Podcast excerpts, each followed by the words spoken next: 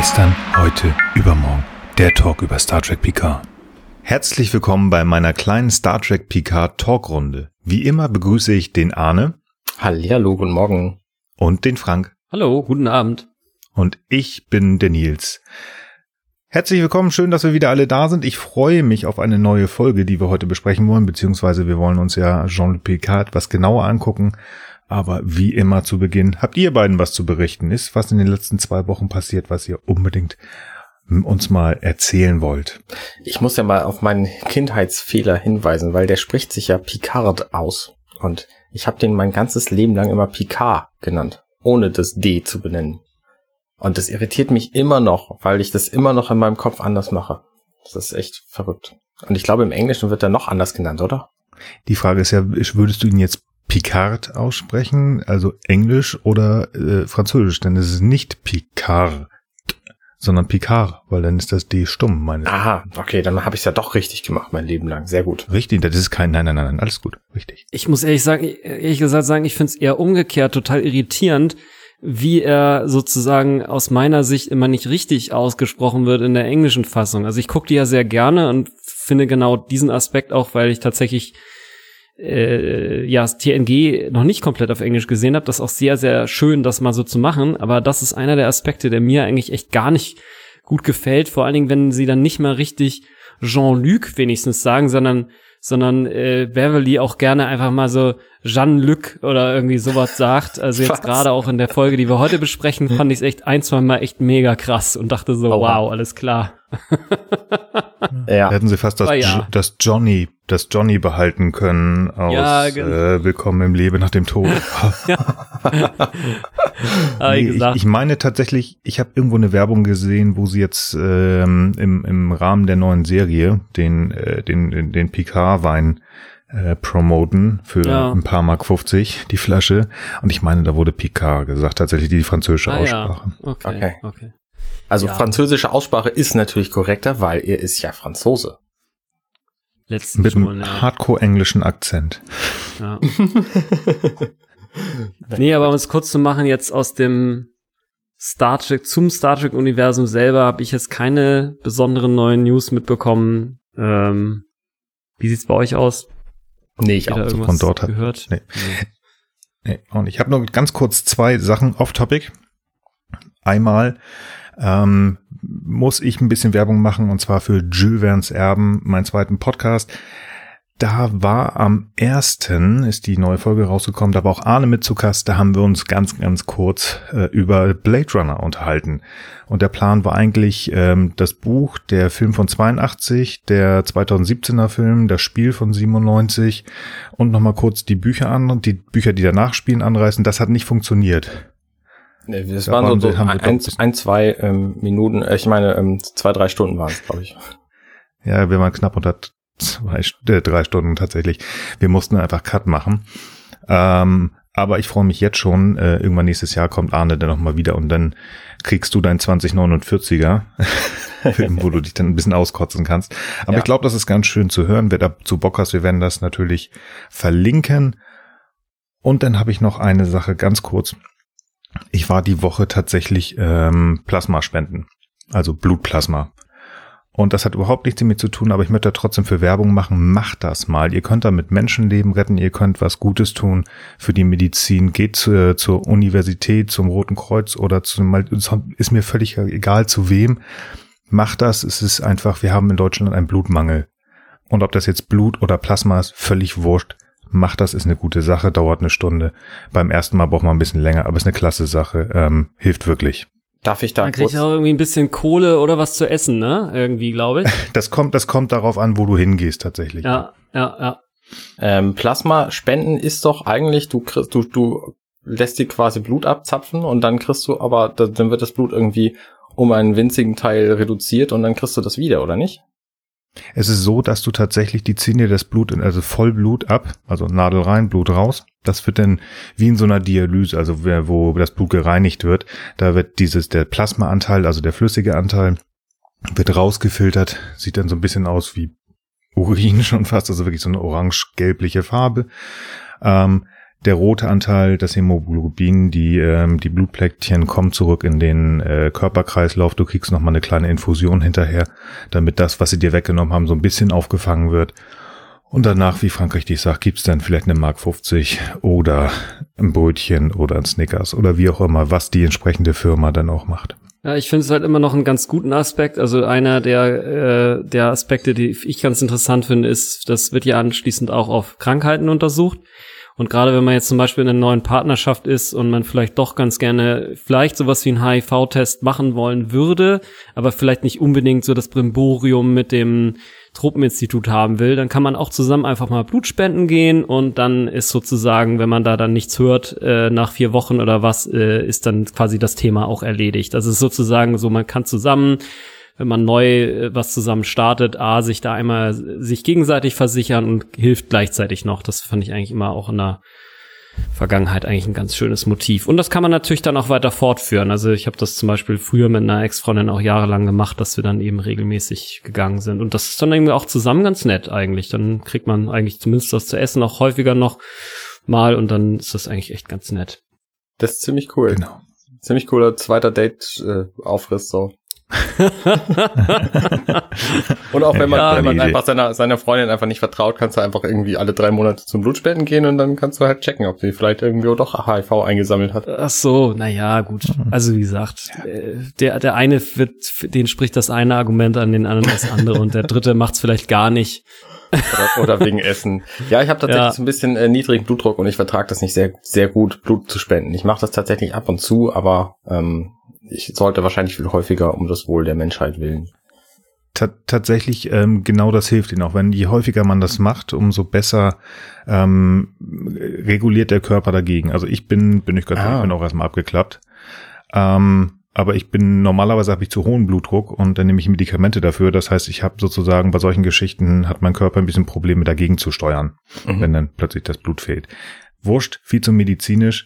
Ähm, wenn ich das jetzt noch 20 Mal mache, dann sagt mein Körper auch, alles klar. Also solange die mich beim nächsten Mal dann äh, das machen lassen und ich nicht wieder abklappe.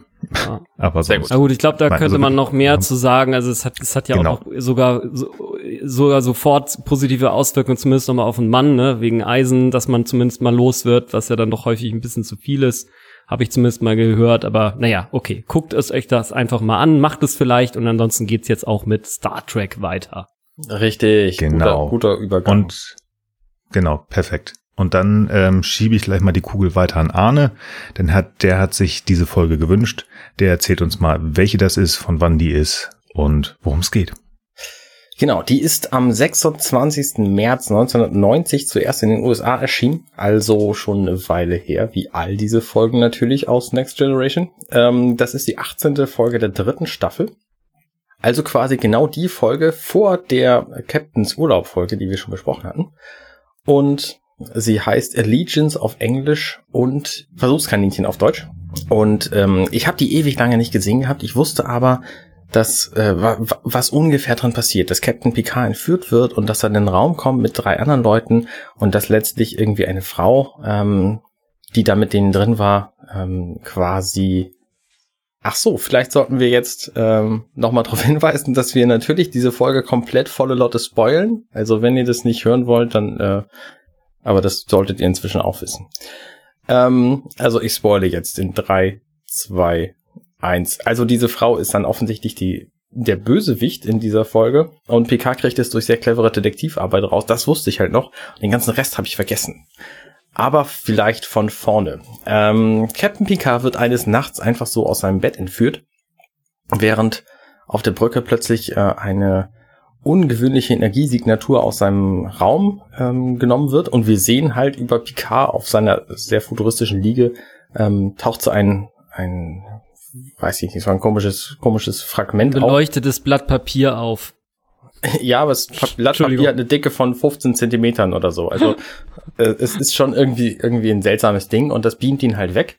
Und dann denken wir natürlich als Zuschauer, dass er nicht mehr da ist. Und dann ähm, gibt es diesen Aufschrei auf der Brücke. Dann schickt Worf sofort ein Sicherheitsteam hin, wo, was er dann auch begleitet.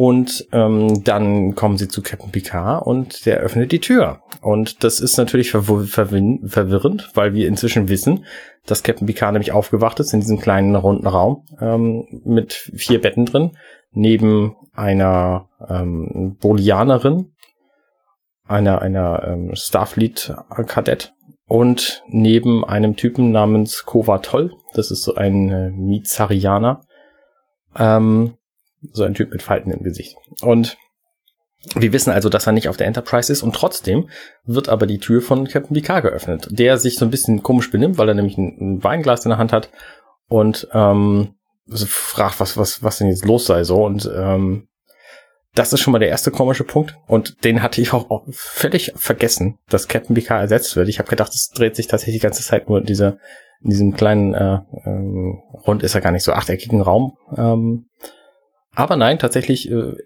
passieren auf der Enterprise dann mit dem ersetzten Captain Picard auch sehr spannende Dinge über diese Folge. Und ich weiß gar nicht, wie detailliert ich das jetzt beschreiben soll. Also Captain Picard und die anderen beiden versuchen dann halt rauszukriegen, wer von denen jetzt eigentlich was macht, warum sie da eingesperrt sind, weil sie nämlich keinerlei, keinerlei Wissen haben. Der, ähm, der Mizarianer Toll, der ist eingesperrt schon seit zwölf Tagen oder so, weiß er nicht mehr genau, weil offensichtlich gibt es auch keinen Tag-Nacht-Wechsel. Die Mitena Haro, ähm, die Bolianerin, die ist jetzt seit drei Tagen da. Und ähm, Captain Picard ist eben gerade da reingekommen und dann, dann versuchen sie so ein bisschen rauszukriegen, warum und kommen nicht dahinter. Und ähm, dann dauert es einen Moment, da ähm, kommt dann noch ein, wie heißt diese Rasse, ein Chainot namens Ezok, der aussieht wie so ein Wildschwein im Grunde, aber humanoid ist und Messer dabei hat und blöderweise auch das Essen nicht essen kann, was die dabei haben. Das ist so die Gefängnisstory und dann ähm, werden die halt ständig getestet, versuchen da rauszukommen.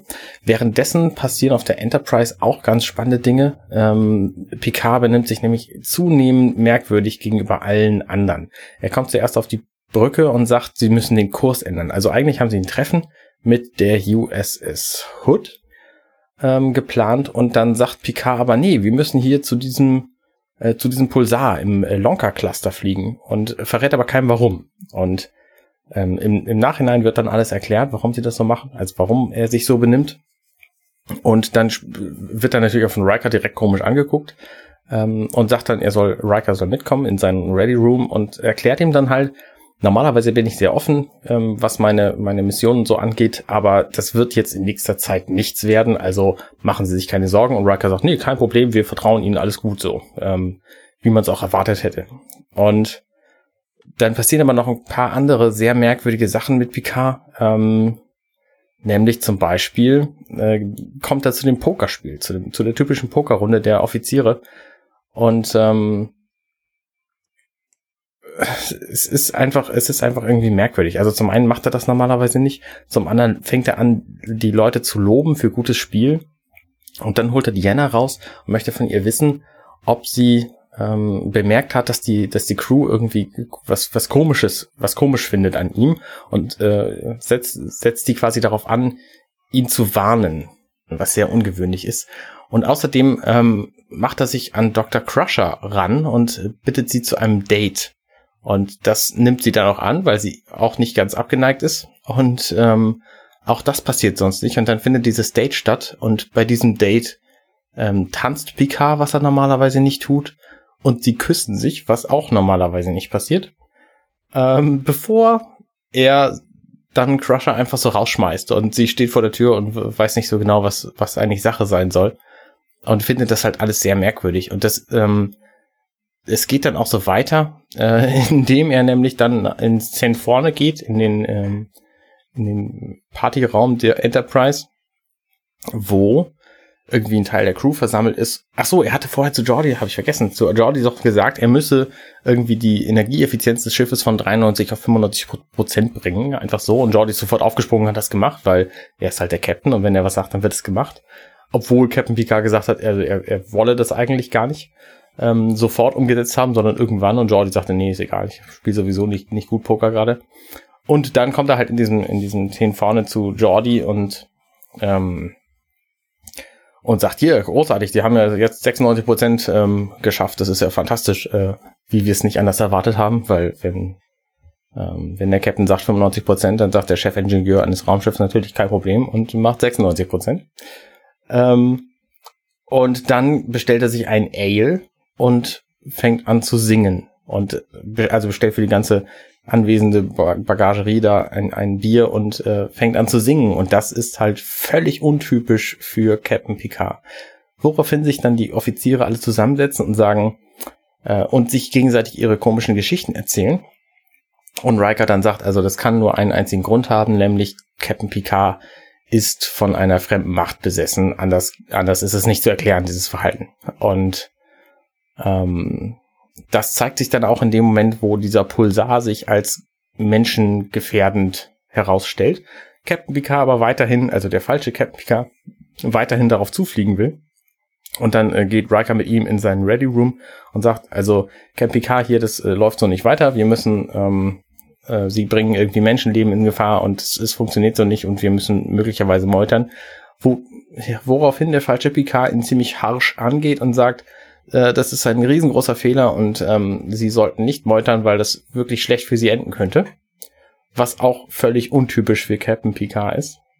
Und in dem Moment, wo es dann aber tatsächlich zu einer lebensgefährdenden Situation kommen soll, weil Captain Picard halt verlangt, dass das Raumschiff weiter in diesem Pulsar ähm, fliegen soll und die Schilde dann versagen würden und es tödlich wäre für alle, ähm, da sagt Riker halt, also da meutert Riker halt und alle sind auf Rikers Seite. Ähm, und das ist quasi der Moment auf der Enterprise, wo die Geschichte endet. Währenddessen passiert in diesem Gefängnis mit dem echten Captain Picard, ähm, sie versuchen halt zu fliehen. Und da geschehen auch verschiedene Dinge, nämlich zum Beispiel hat der ähm, der Mizarianer hat, äh, ist ja schon länger da, der sagt, er ist zwölf Tage da und er hat schon probiert, an der Tür rumzufummeln und hat dann einen, einen Strahl abbekommen. Äh, das hat aber keiner der anderen gesehen. Und der Esok, der weiß dann nicht, ob das wahr ist und sie beschuldigen sich quasi alle gegenseitig, ähm, quasi der Verursacher für dieses, für dieses Gefangensein zu sein, weil es keinen anderen Grund gibt, weil sie schon lange nichts von, äh, von irgendwem gehört haben und offensichtlich auch keine Forderungen für diese Entführungen bekommen. Und das ist halt sehr eigenartig. Und Captain Picard findet dann letztlich raus, was Sache ist in dem Moment, wo nämlich er von diesem Fähnrich, von der Frau, einen, eine Information herausbekommt, die sie eigentlich nicht wissen dürfte, weil die gefährlich ist. Äh, also weil sie als gefährlich eingestuft wurde und als, als geheim äh, deshalb gilt und ein Fanrecht im ersten Jahr, die einfach überhaupt nicht wissen könnte. Und daraufhin kriegt er dann raus, dass sie quasi das, das, ähm, das der Bösewicht in diesem, in diesem Raum ist und ähm, dass sie alle die ganze Zeit nur da sind, um gegeneinander aufgehetzt zu werden. Und das sagt er ihr ins Gesicht und in dem Moment ähm, kippt sie dann auch ihre Verkleidung auf und stellt sich raus als drei Typen. ähm, ja, ähm, und dann oh, jetzt hänge ich gerade ein bisschen. Also dann ähm, sagen diese drei Typen halt, warum sie das gemacht haben und verstehen überhaupt nicht, dass das ein, ein gefährliche, also dass es eine, ein Verbrechen ist, Leute gefangen zu halten und ähm, erklären, dass sie einfach was über Autorität erfahren wollten. Und das zeigt sich natürlich sehr deutlich in den Momenten, wo der falsche Picard auf der Enterprise halt versucht hat, Autorität in den verschiedensten Varianten irgendwie auszuprobieren.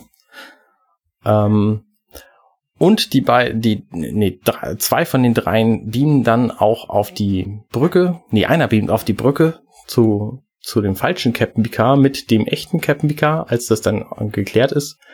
Und ähm, dann wird halt der falsche Captain Picard auch in einen von diesen Aliens verwandelt. Wie heißen diese Aliens noch?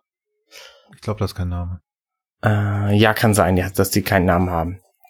Und ähm, dann sagen die halt, dass, das, dass sie einfach nur wissen wollten, wie so, wie so ist und dass sie den ja ersetzt hatten und so. Und dann passiert was sehr Schönes, nämlich ähm, sprechen die sich auf der Brücke ab, ohne Worte, dass sie die beiden in einem Kraftfeld festhalten wollen. Ähm, auf Befehl von Captain Picard hin. Und dann gibt er diesen Befehl und die beiden Aliens werden halt in einem Kraftfeld festgehalten, was sehr eigenartig ist, weil wir ein Kraftfeld dieser Art, glaube ich, noch nie gesehen haben und auch sonst nicht sehen. Aber es funktioniert, die sind da halt gefangen drin und äh, fühlen sich dann sehr komisch und dann wird es aber auch nach kurzer Zeit wieder aufgehoben und dann verschwinden die beiden und dann ist die Folge vorbei. Ich habe bestimmt irgendwas vergessen. Also mir ist nichts aufgefallen. Nö, Ich glaube, da war tatsächlich alles drin. Genau. Also diese, und diese ganze Detektivarbeit, die ich als, äh, die ich noch im Kopf hatte ursprünglich, die war in meinem Kopf viel präsenter und ich habe sie jetzt relativ knapp abgekürzt, aber ähm, es passiert halt relativ viel. Also es ist eine gefährliche Situation mit den vier Leuten in einem Raum, weil dieser Azog zum Beispiel einfach das Essen nicht essen kann, was sie da haben und dann eine Gefahr für die anderen wird, weil er da nur drei, vier Tage mit überlebt, nichts zu essen. Und Sondern weil ähm, er auch noch der Einzige ist, der eine Waffe hat. Richtig, genau. Diese Waffe ist halt ein Messer so und das ist, ähm, also es ist im Grunde so ein verkappter Klingone. Ja, oder Nausikaner. Also ich habe das überhaupt nicht kapiert, dass das nochmal eine separate Spezies jetzt tatsächlich war. Fand ich irgendwie auch witzig. Ja, es ist Ich glaube, halt, da war ganz viel drin. Ja. genau. Sie haben übrigens auch was äh, daraus wieder mit, mitgenommen in, äh, in die Zukunft. Spaßigerweise. Aber Na? Ja, und zwar ähm, ist das äh, die Klamotte, die Esok anhat, wurde noch so ein bisschen verändert und hat eine wiederkehrende Figur in Deep Space Nine immer wieder angehabt. Ach. Und zwar wird das die, wird das das Kostüm von Morn. Ah. hm. Ja, und wenn ich schon gerade dabei bin, mal so ein bisschen was zu erzählen. Äh, Esok wird gespielt von einem unserer Männer in Hollywood, das ist Rainer Schöne. Den ich. Garantiert schon gesehen. Garantiert. Der hat, ich glaube, in seiner IMDb hat er 148 Rollen. Der hat in Madlock, MacGyver, Mord ist ihr Hobby, Babylon 5, Jack äh, mitgespielt. Und ich glaube, das größte in Tüdelchen war im Auftrag des Drachen mit Clint Eastwood. Also das war einer der paar Filme. Also er hat ganz, ganz viel äh, Folgen, äh, Serien gemacht. Ein großgewachsener, äh, mit längeren Haaren, Tüdelchen etwas älterer. Wenn du den mal so siehst, ähm, sagst du, ach so, der, ja. Der hat in, sowohl in Deutschland als auch in Amerika ganz viel mitgespielt. Ja, cool. Mhm. Nee, aber ich gebe dir, ich gebe Frank recht, das war wirklich, da ist ja viel drin. Also ich dachte auch, das ist doch ein Nausikaner. Irgendwie so von der, von diese langen Haare, diese ähm, riesigen Zähne. Ja, und da haben sie da was Neues draus gemacht. Naja, Ja. warum nicht? Ja. Also ich habe so ein bisschen, ich will nicht sagen Bauchschmerzen mit dieser Folge. Ähm, ich, ich, man muss sie ja sehr, sehr auseinandernehmen. Es sind ja wirklich zwei Teile Ja. der, der lustige Teil, der die Folge echt gut macht, finde ich. Echt? Okay. Ähm, ja, pass auf, der lustige Teil auf der Enterprise, ich finde den, der ist, der ist lustig. Aber das ist auch relativ viel und ich sag mal, wenn ich mir diese, da, darum, äh, das ist so, weswegen gucke ich mir im Moment die Folgen an? Ich gucke mir die ja natürlich auch, um sie nochmal zu gucken, aber ich gucke sie mir sehr an, um Jean-Luc Picard ein bisschen besser kennenzulernen. Und das heißt, ich kann diese ganzen Folgen, wo Jean-Luc da irgendwie eine Runde Bier ausgibt und alles sich, hey, danke Captain, hallo, der Quatsch kostet nichts. Die kriegen, die haben kein Geld, warum sollte er, also er kann immer was ausgeben, man muss ja nicht bezahlen, braucht man sich auch ja, nicht das, bedanken. das fand ich auch eigenartig. Aber wurscht. Wie gesagt, das sind halt so lustige Szenen, aber die geben mir im Moment nicht viel, weil ich möchte Jean-Luc besser kennenlernen. Und ähm, da sind natürlich diese, ähm, ist, ist das sehr eng gestrickt hier. Wobei, das, das, da ist einiges, was mir sehr gut gefallen hat. Zum Beispiel. Da muss ähm, ich aber kurz direkt einhaken, weil der Bitte. falsche Picard auf der Enterprise, das ist ja trotzdem Picard. Das heißt, die Geschichte, die er erzählt, hey, früher auf der Akademie, da haben wir nach einem, nach einem, nach einer, nach einem Runde geben, ähm, immer ein Lied gesungen, das wird stimmen. Das ist richtig, aber dadurch, dass ihm ja ähm, dieses äh, Autoritäre fehlt, wird, also der richtige Jean-Luc wird sich da nie hinstellen und ähm, Nein, das nicht, das nicht, aber wir lernen ja trotzdem solche Dinge über ihn.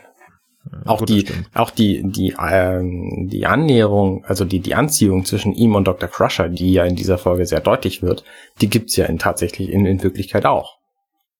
Okay. Ja. Ja, du hast recht. Darunter habe ich das nicht gesehen. Stimmt. Die kopieren Also klar ist es ja, nicht der echte Picasso, aber, aber ähm, die, die ganzen Beziehungen, die er hat, ähm, die basieren ja quasi, also das ist ja eigentlich die Realität. Der benimmt sich dann halt nur einen Moment lang sehr komisch. Ja. Ja, okay. Ich finde okay. es auch unter dem Aspekt ganz interessant, weil vielleicht so Persönlichkeitsaspekte, die sich der echte Picard gar nicht trauen würde oder was heißt trauen? Also er würde sie nicht zeigen, weil sie eben nicht zu seiner Rolle als autoritärer und integerer Kapitän gehören, ähm, zeigt er sie nicht, aber sie sind trotzdem ein Teil von ihm und effektiv ermöglicht diese Folge sozusagen unter dem Deckmantel dieses ähm, äh, was ist Autoritätsexperiments dieser außerirdischen Rasse ähm, diese Persönlichkeitsaspekte von Picard einfach mal zu zeigen. So, es wird sozusagen so eine Art äh, Begründung dafür erdichtet, warum er das, warum er sich denn jetzt mal so verhalten darf und ähm, ja und letztlich scheint es schon, also so erscheint es mir auch, das scheinen schon Verhaltensaspekte zu sein, die ihm irgendwie zuzuordnen sind, die er nur eben nicht mehr an die Oberfläche lässt. Das fand ich daran deswegen fand ich sie sozusagen, also die Enterprise-Szenerie äh, sogar noch ein bisschen spannender, um einfach zu sehen, alles klar, ja, klar ist äh, Picard auch ein romantischer Typ und äh, würde vielleicht in einem anderen Leben mit Beverly was anfangen oder würde vielleicht auch mal eine Runde Poker spielen oder vielleicht auch mal eine Runde trinken und hat das ja früher auch gemacht. Also ich hatte dann wieder den Johnny so im Kopf ne, aus Tapestry und hab so gedacht, yo, alles klar, so war der Typ also drauf. Ja, nicht der verkniffene Picard, der Angst um sein Leben hatte, ne, der war ja doch sehr zurückhaltend da dargestellt, entsprechend aus der aus, ist aus dem, ist aus dem, aus der Begründung der Szene sozusagen heraus oder der Folgenstory heraus. Und hier konnte er sozusagen in Anführungsstrichen mal ein, ein kleines bisschen mehr die Sau rauslassen, ja. Also auch nicht besonders, aber ein bisschen zumindest. Ja. Vor allen Dingen zeigt das halt auch, also es ist quasi so ein, so ein Edge-Case-Test ähm, für seine Ja, ja, Beziehung genau. zu den anderen. Also das zeigt ja ähm, die Beziehung der anderen in diesem Fall zu Picard sehr, sehr deutlich. Also zum Beispiel Jordi, der vom Pokerspiel in seiner Freizeit sofort aufspringt, um für Captain Picard was zu machen. Total, ja. Was einfach ähm, wahnsinnig die Loyalität zeigt. Dann Riker im Gegenzug natürlich, der erstmal alles mitmacht und aber die ganze Zeit ähm, quasi auch das Wohl der Crew im, im Blick hat und auch genau weiß, okay, das, was ich normalerweise Picard zugestehe, dass er der, der Captain ist, das mache ich deswegen, weil ich weiß, dass es das Richtige ist. Und in dem Moment, wo es eben nicht mehr das Richtige ist, was ihm quasi ja direkt in Mission Farpoint, Farpoint äh, gesagt wird, dass er so bleiben soll, ähm, dann soll er eben auch Kontra geben. Und das tut er hier halt auch ganz, ganz doll. Also ne, auf die Konfrontation mit dem Captain sich erstmal hinzustellen und zu sagen, du, wissen Sie was, ähm, hier, wenn es so weitergeht, dann meutern wir. Äh, das, das, da gehört schon echt einiges zu. Das ist echt spannend. Also unter der Prämisse habe ich das echt nicht gesehen.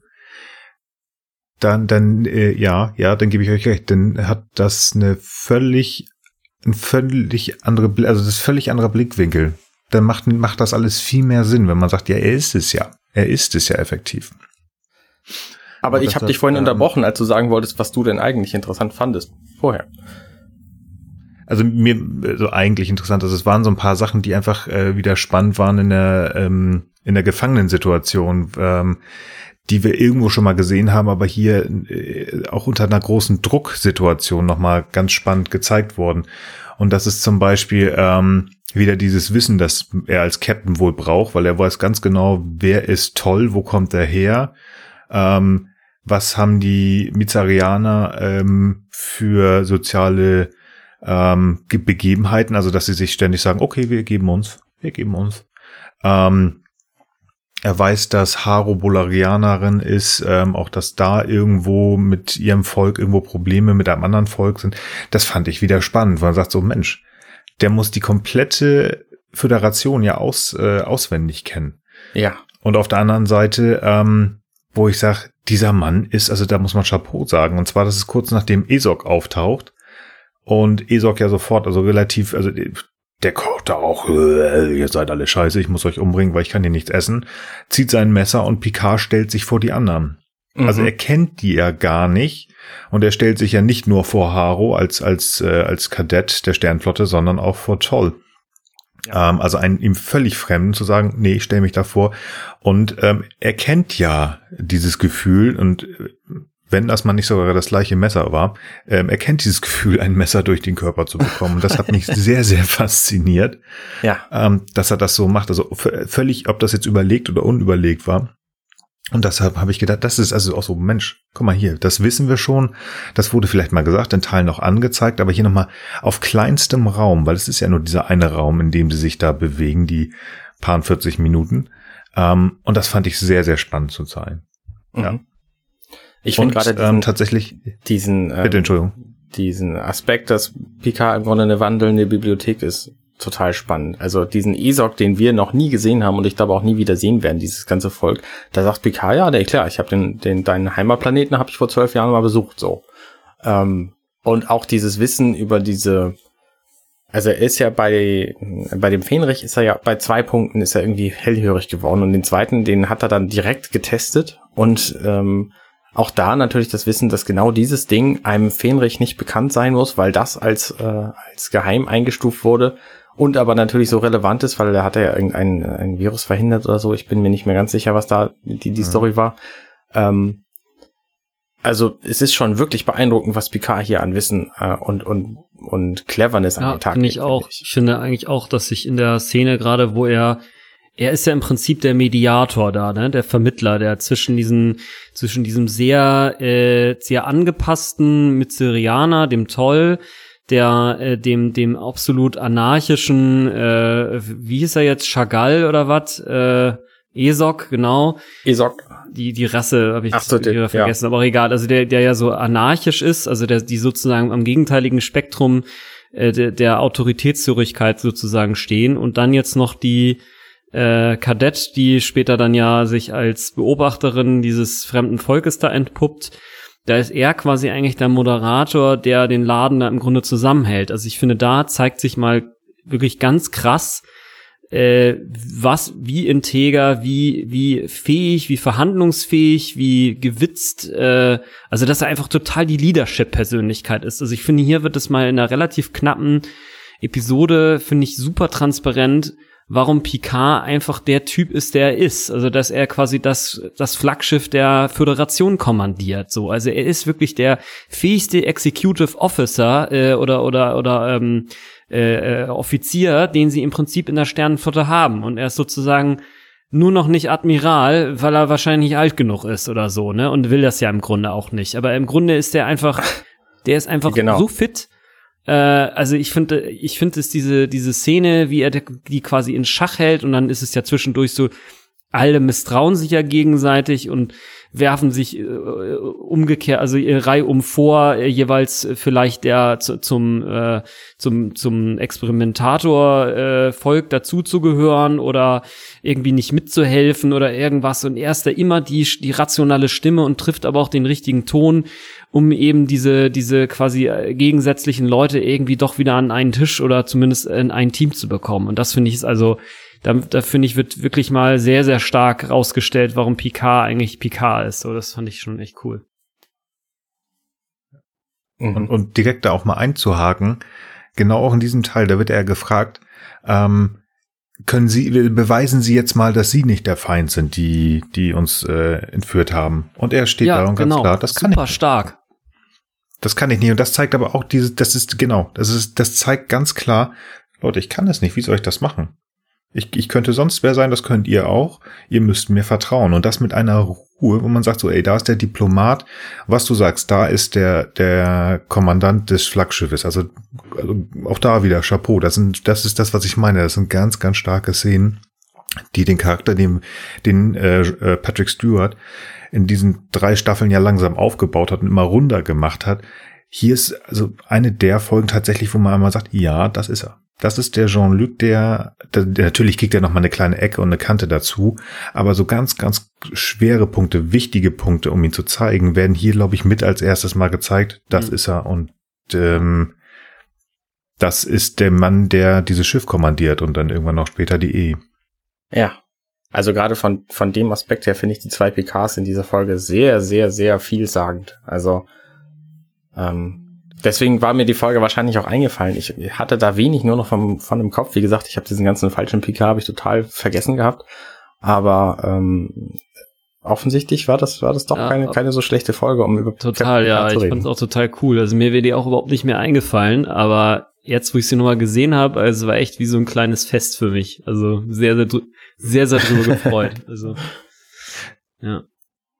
Ja, witzigerweise, nachdem wir darüber gesprochen haben, ich sehe sie jetzt völlig anders plötzlich. Ich habe ja alles auch zwei, dreimal gesehen und ich habe sie unter einem gewissen Aspekt gesehen und die wirklich diese, diese Sache auf dem, also beziehungsweise alles, was auf der Enterprise passiert ist, völlig ausgeblendet.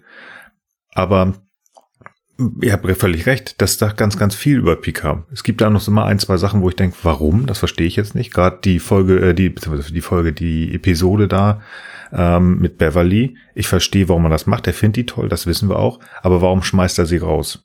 Das verstehe ich nicht so richtig, aber der Rest gibt auch mhm. irgendwo Sinn, wenn in ihm sozusagen das Autoritäre fehlt.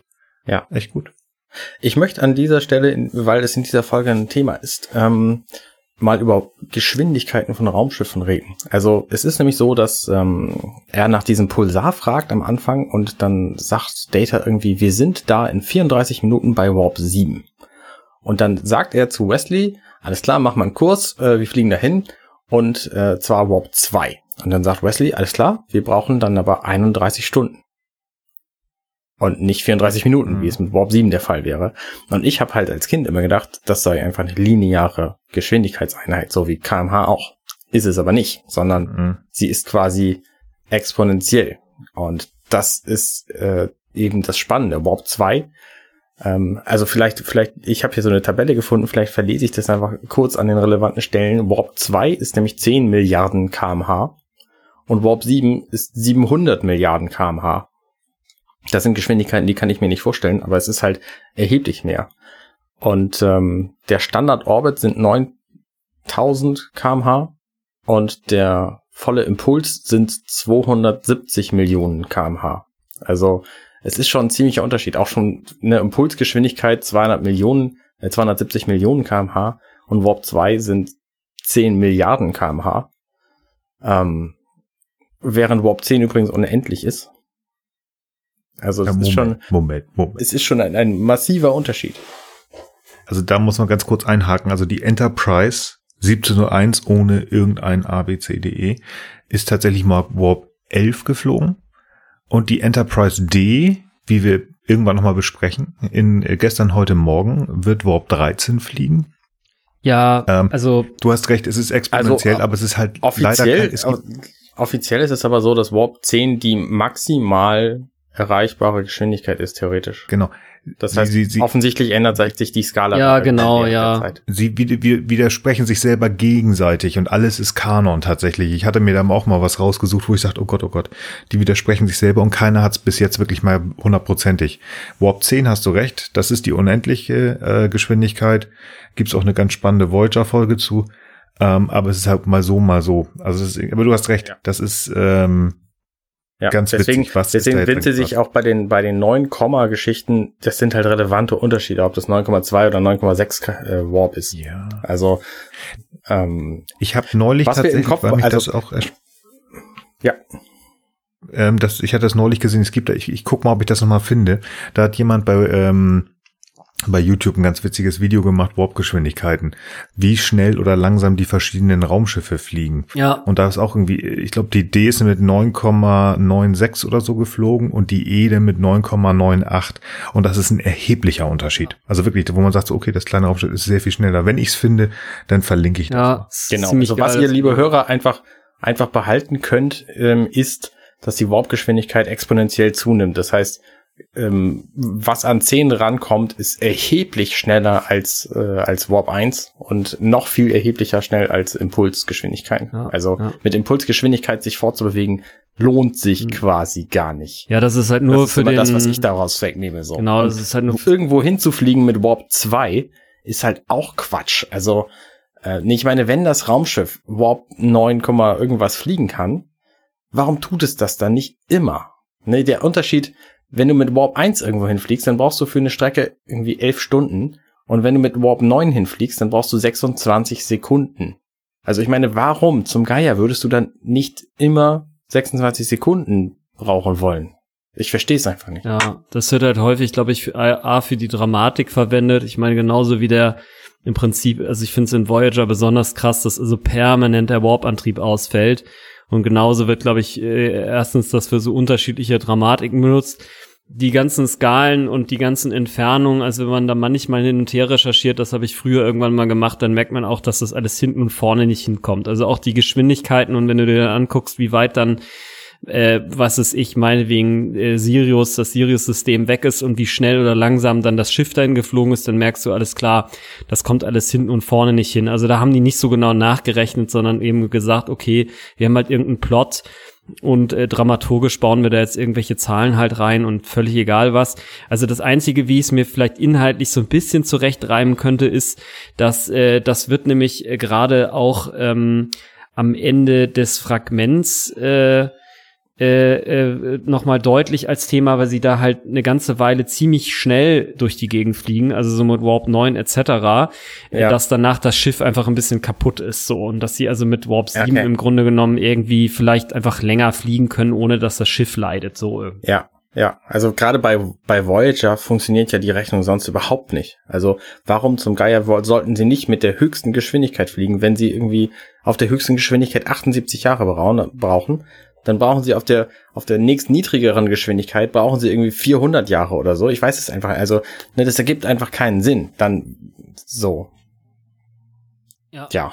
Naja.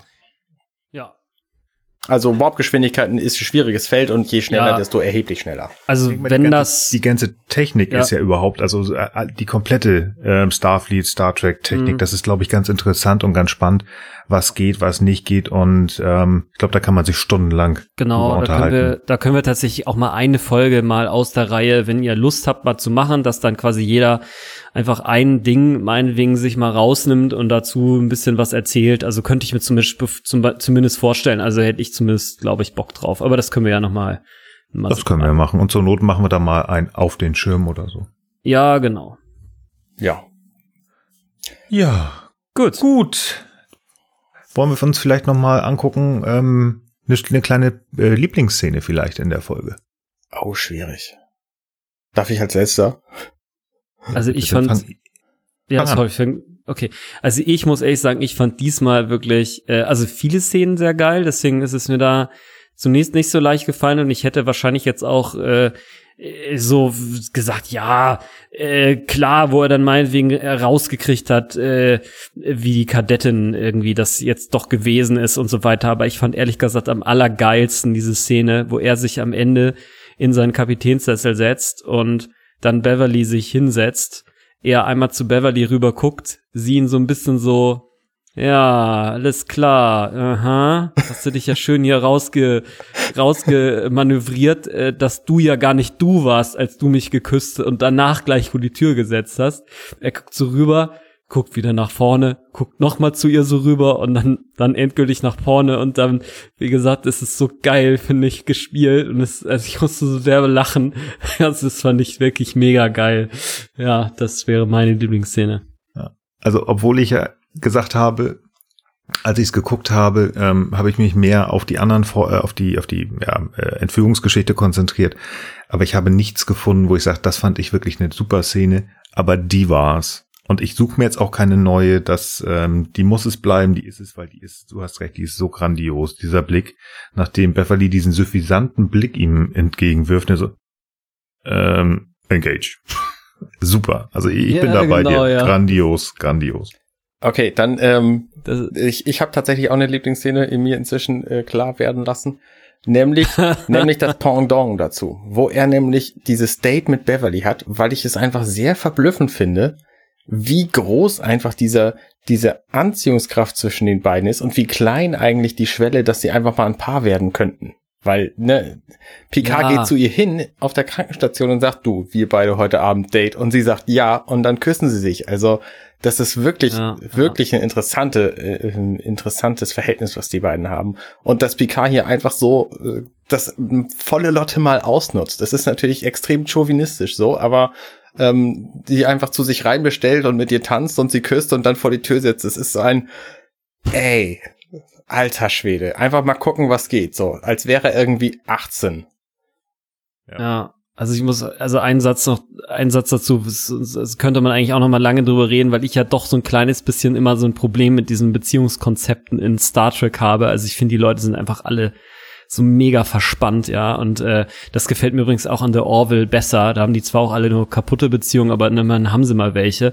Ich finde, das ist hier teilweise echt ein bisschen sehr wenig und die sind alle so wahnsinnig mit ihrem Job verheiratet und das erscheint mir manchmal nicht so richtig realistisch. Und deswegen fand ich tatsächlich auch diese Szene und diese Folge wirklich mal ganz entspannt, weil ich dachte so, wow, warum, warum soll denn der Captain nicht mal eine Affäre mit der Medizin, äh, mit, mit der, mit der, mit, mit der Schiffsärztin haben oder meine ich verheiratet sein? Also so ganz leuchtet mir das nicht ein, aber gut, okay. Ein Whatever. schöner Aspekt übrigens ist, in dieser Szene sagt Captain Picard zu Beverly, ich habe Ihnen noch gar nicht gesagt, wie froh ich bin, dass Sie wieder an Bord sind. Ich vermisse irgendwie die Gespräche oder so. Ich bin mir nicht mehr ganz über den Wortlaut sicher, aber das bezieht sich natürlich darauf, dass in äh, Episode, äh, Quatsch, in Episode, in Staffel 2 einfach völlig andere Doktoren, nämlich Dr. Polaski auf der Enterprise weilte und äh, Beverly Crusher gar nicht zugegen war.